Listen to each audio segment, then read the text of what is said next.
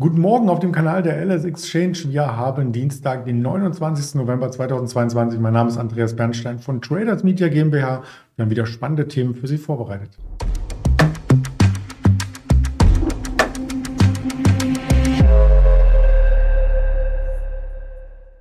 Mit der entsprechenden Präsentation und natürlich einem Interviewgast. Und das wird heute der Daniel Saurenz sein zum Reversal Tuesday. Mal schauen. Vorher noch der Risikohinweis, denn all das, was wir hier darbieten, ist reine Information, keine Anlageberatung, keine Handelsempfehlung. Dann nehmen wir den Daniel direkt dazu. Guten Morgen nach Frankfurt.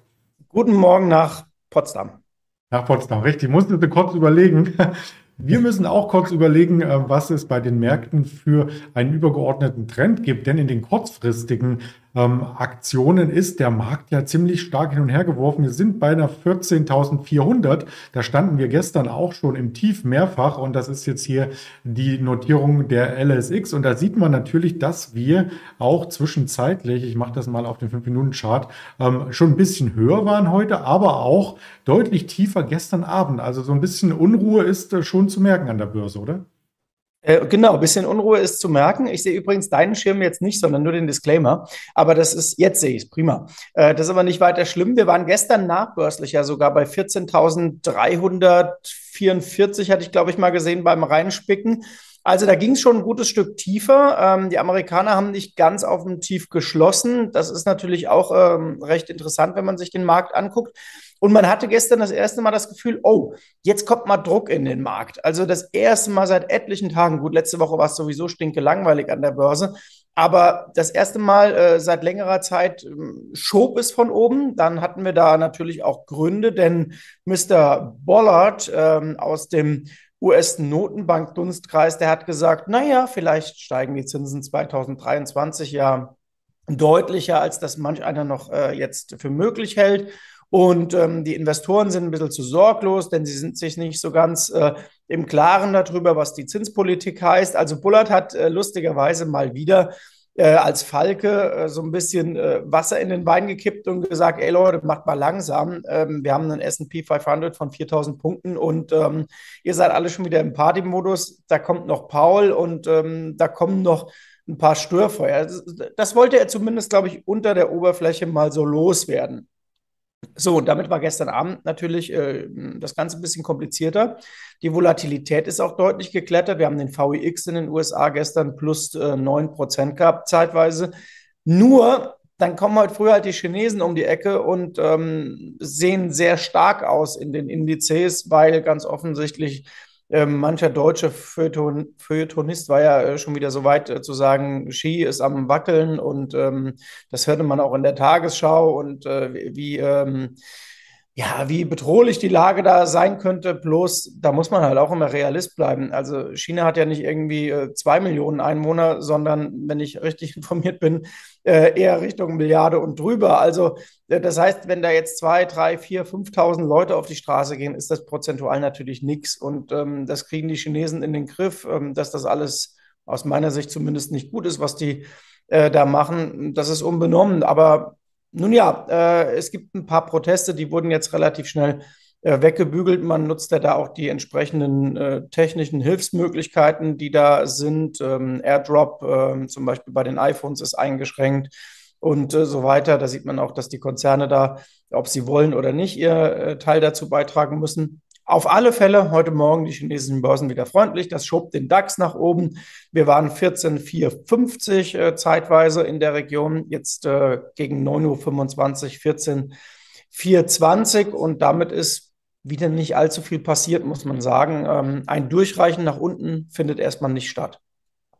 Und so ein Durchreichen nach unten, du hast den WIX angesprochen, das Volatilitätsbarometer aus den USA. Ähm, das ist beim VDAX ja schon gelaufen, wenn man den im Jahreschart sich ansieht, wären das ja interessante Levels, von wo aus auch eine größere Volatilität wieder starten könnte. Genau, das war ja auch äh, unsere Kernaussage der letzten Woche, auch an dieser Stelle hier, dass man gesagt hat, äh, naja, es gibt ja auch zum Beispiel im Derivatemarkt immer den Instrumentenkasten und wenn du dir klassische Optionsscheine anguckst, die sind zum Beispiel jetzt rein von der äh, Vola-Komponente so günstig wie seit Mitte Januar nicht mehr. Ob man jetzt der Meinung ist, dass es runtergeht oder nicht. Äh, man kann auf alle Fälle äh, die Aussage treffen, dass Absicherung so günstig zu haben ist wie seit elf Monaten nicht. Und das ist ein Wort, finde ich, wenn man überlegt, dass wir alles für Krisen haben. Ähm, 2022 und dann kommst du so zum Beginn äh, des ersten Advents äh, auf den Levels in Volatilität rein und kannst dein Portfolio damit hatchen, schrägstrich absichern, dann ist das, äh, ja, wie gesagt, schon mal kein schlechtes Umfeld für all diejenigen, die sagen, Mensch, da kommen noch schwierige Monate und Wochen. Ähm, und auf der anderen Seite sogar auch für diejenigen, die sagen, Mensch, das Ding zieht voll nach oben durch, ich will mich mit äh, Call-Optionsscheinen ranhängen, auch da darf man nicht vergessen, auch die sind ja günstig. Also es gibt da vielfältige Interpretationsmöglichkeiten und flankiert von dem Ganzen ähm, ist auch der Fear Greed Index in den äh, USA mit dem Tag gestern übrigens äh, wieder ein gutes Stück zurückgekommen. Wir hatten ja letzte Woche, glaube ich, mal die 67 Intraday da stehen. Jetzt sind schon wieder nur noch 59 und in ein paar Pünktchen wäre man schon wieder auf äh, neutral. Ich bin mal gespannt, was diese Woche da noch alles äh, zu bieten hat. Wie gesagt, die Notenbank und dann gibt es äh, großen Arbeitsmarktbericht. Also diese Woche knallt es ja Vollgas rein. Ja, da kommt noch einiges auch aus Deutschland. Verbraucherpreise haben wir heute auf der Agenda. Termine kommen wir nachher noch gern drauf zu sprechen. Zuvor auf einige Aktien, die du hier näher vorstellen möchtest. Als erstes müssen wir über Puma sprechen, einer der Verlierer gestern. Und da ist wohl das DAX aus langsam besiegelt, oder? Ähm, der Puma-Aktie geht es relativ kompliziert, so will man mal sagen. Jetzt äh, ist sie natürlich weltweit nicht allein unterwegs. Auch die Aktie von Nike sieht nicht gut aus, Adidas äh, unbenommen äh, auch nicht. Äh, und das könnte im DAX äh, auch bald zu Ende gehen. Und äh, was ich da recht spannend finde, ich habe mir mal angeguckt und deswegen habe ich dieses Quartett an Aktien heute auch ähm, mitgebracht. Ähm, wenn man sich mal zurückerinnert, wir haben ja eben unseren Talk heute begonnen mit Stimmung und dem, was der Markt so bietet. Und wenn man sich mal anguckt, rein aus Sentimentsicht, ähm, wie weit sind die Aktien im deutschen Aktienindex von ihrem 200 Tage gleitenden Durchschnitt entfernt? Dann kann man sagen, ähm, Ende September waren da fast keine Aktien mehr vorhanden, nur vier oder fünf Stück, die einen Positivabstand zur 200-Tage-Linie hatten. Mit anderen Worten, Ende September war fast der ganze DAX nahezu 90 Prozent überverkauft und das sogar in der großen Dimension.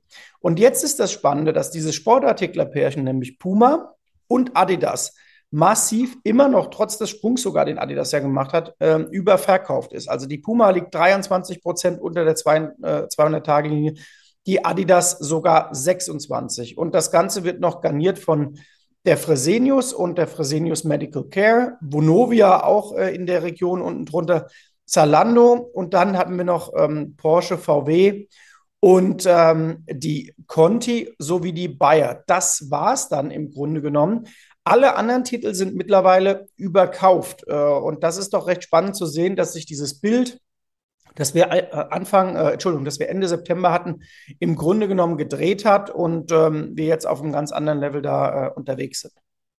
Apropos gedreht, die Stimmung war ja schon zwischenzeitlich bei Vonovia ein bisschen nach oben wieder gedreht, über 20 Prozent vom Jahrestief konnten Anleger hier verbuchen, die mutig waren und gegen den Trend äh, zugegriffen haben. Aber, jetzt kommt das große Aber, ähm, es sind ja einige Sparmaßnahmen so hart scheinbar, wenn man Medienberichten äh, Glauben schenken darf, äh, dass äh, die Mieter nicht mehr glücklich in den Wohnungen sind. Ich habe mal stellvertretend eine Nachricht hier rausgepickt.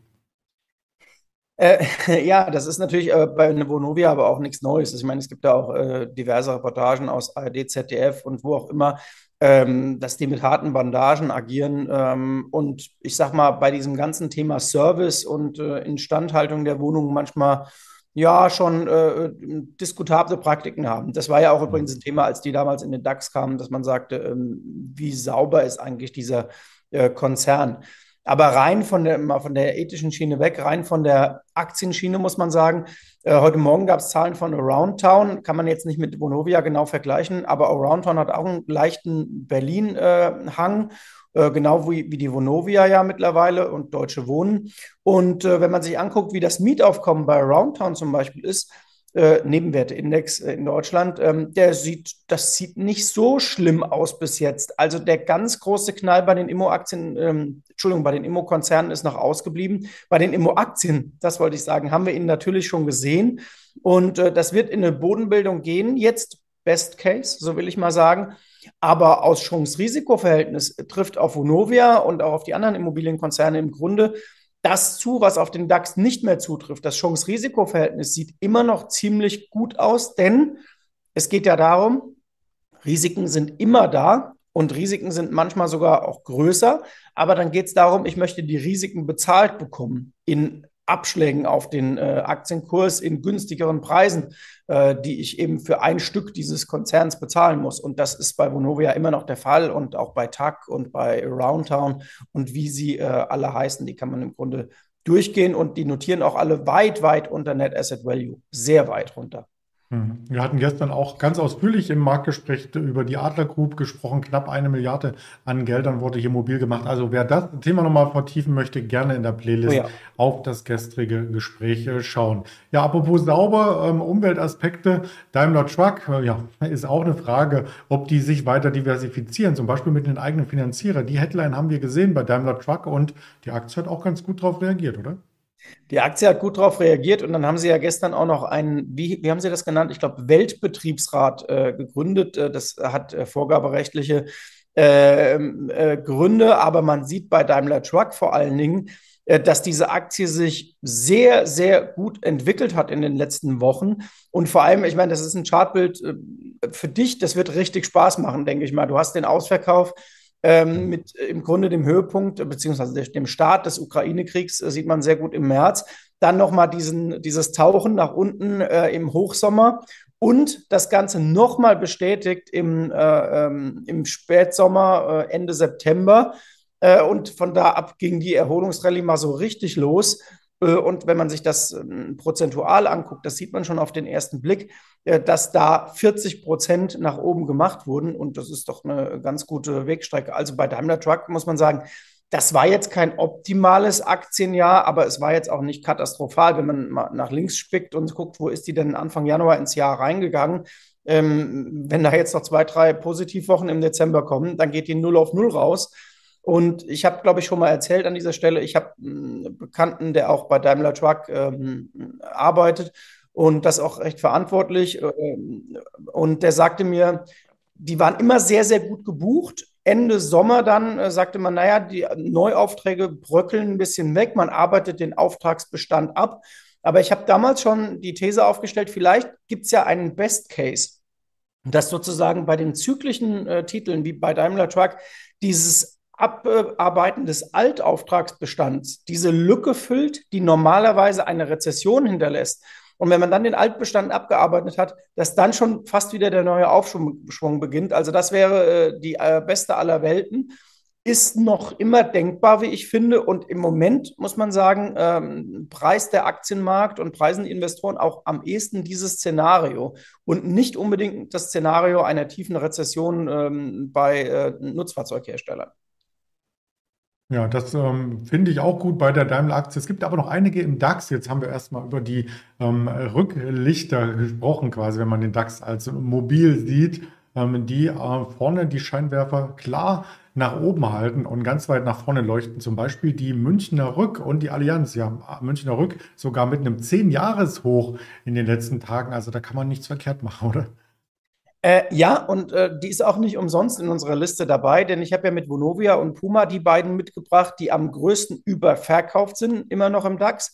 Und die Münchner Rück ist momentan am äh, meisten überkauft. Äh, da sind es nämlich 22 äh, Prozent Abstand zum gleitenden 200-Tage-Durchschnitt. Und äh, das ist natürlich schon echt ein Brett, also wie die gelaufen ist. Kleine Kuriosität, ich kenne jemanden aus meinem persönlichen Umfeld, mit dem ich früher mal äh, bei Börse Online und Gruner und Jahr zusammengearbeitet habe, der hat vor vielen, vielen Jahren, das sagt er mir zumindest immer wieder mit einem Augenzwinkern, ähm, die Münchner Rück auf ihrem aller, aller, allerhöchsten Kurs äh, ein paar Stücke gekauft. Ähm, ich glaube 400 irgendwas. Also der hat wirklich den allerhöchsten Kurs erwischt, den es jemals gab. Ähm, der ist da nicht wahnsinnig stolz drauf, weil es war natürlich vom Timing her überschaubar. Aber der sammelt diese Aktie immer wieder ein und ähm, kauft da auch äh, beständig nach. Und der hat, glaube ich, trotz allem einen sehr guten Milchkurs. Aber der wird sich sehr freuen, dass die Münchner Rück eben jetzt wieder an der 300er Marke kratzt. Und ja, das ist natürlich, wenn ich solide Dividendenzahler äh, möchte in einem inflationären Umfeld und mein Geld in äh, Versicherungsvalue, so möchte ich mal nennen, unterbringen möchte, dann komme ich an der Münchner Rück und eigentlich auch an der Allianz nicht vorbei. Denn auch das gehört zur Wahrheit. Münchner Rück nie die Dividende gekürzt. Noch nie. Nicht mal in dem Horrorjahr von Lehman 2008, beziehungsweise im dann Folgejahr 2009. Das Schlimmste, was bei Münchner Rück mal passiert ist, die Dividende blieb konstant, aber gekürzt wurde sie nie. Und da findest du europaweit kaum Konzerne, die so eine beständige Dividendenpolitik haben. Ja, auch international, denke ich, gibt es gar nicht mehr Genau. so viele, ein paar Aristokraten vielleicht, aber die haben auch schon alle Quartalszahlen übrigens gemeldet. Wir wollen mal schauen, was noch so an Quartalszahlen ansteht. Gestern die Pinduoduo, über die wir auch am Morgen gesprochen hatten, kam dann mit 13% plus aus dem Handel. Also da sah es richtig gut aus. Heute haben wir noch eine äh, Crow. Arrowhead, Arrowhead, Entschuldigung, nicht Crowd. Mit Crowd geht es dann am Mittwoch wieder mit Crowd Strike. Soweit wollte ich aber nicht nach vorne schauen, sondern heute dann nachbörslich noch die Bilibili ähm, hervorheben. Ansonsten an Daten heute ein interessanter Tag. Wir haben das Verbrauchervertrauen aus Deutschland, das haben wir Verbraucherpreise aus Deutschland, die haben wir schon erwähnt, 14 Uhr und das Verbrauchervertrauen aus der EU so rum 11 Uhr zusammen mit dem Industrievertrauen und den Geschäftsklimastimmung im Dienstleistungssektor. Also wird es spannend in rund eineinhalb Stunden und am Nachmittag dann mit dem Immobilienpreisindex, dem Case Schiller Redbook Index die Daten aus den USA sowie das Verbrauchervertrauen Conference Board 16 Uhr auch aus den USA. Weitere Informationen auf den Social Media Kanälen. Dann schauen wir mal, ob das heute ein Reversal Tuesday ähm, wird. Daniel, willst du den Tipp abgeben? Ähm, ich gebe den Tipp ab, dass dieser Dienstag äh, relativ entspannt zu Ende geht per Saldo. Ich glaube, ab morgen geht es so richtig äh, zur Sache und dass das bis nächste Woche Dienstag, Mittwoch spannend werden könnte. Ich bin gespannt, wo wir nächste Woche Dienstag stehen und über welchen DAX-Stand wir dann ähm, philosophieren an Nikolaus nächste Woche Dienstag. Genau. Sehr schön. Schuhe putzen nicht vergessen. Wir sehen uns in einer Woche. Machen wir. Freue mich. Danke. Bis dann. Ciao. Ciao.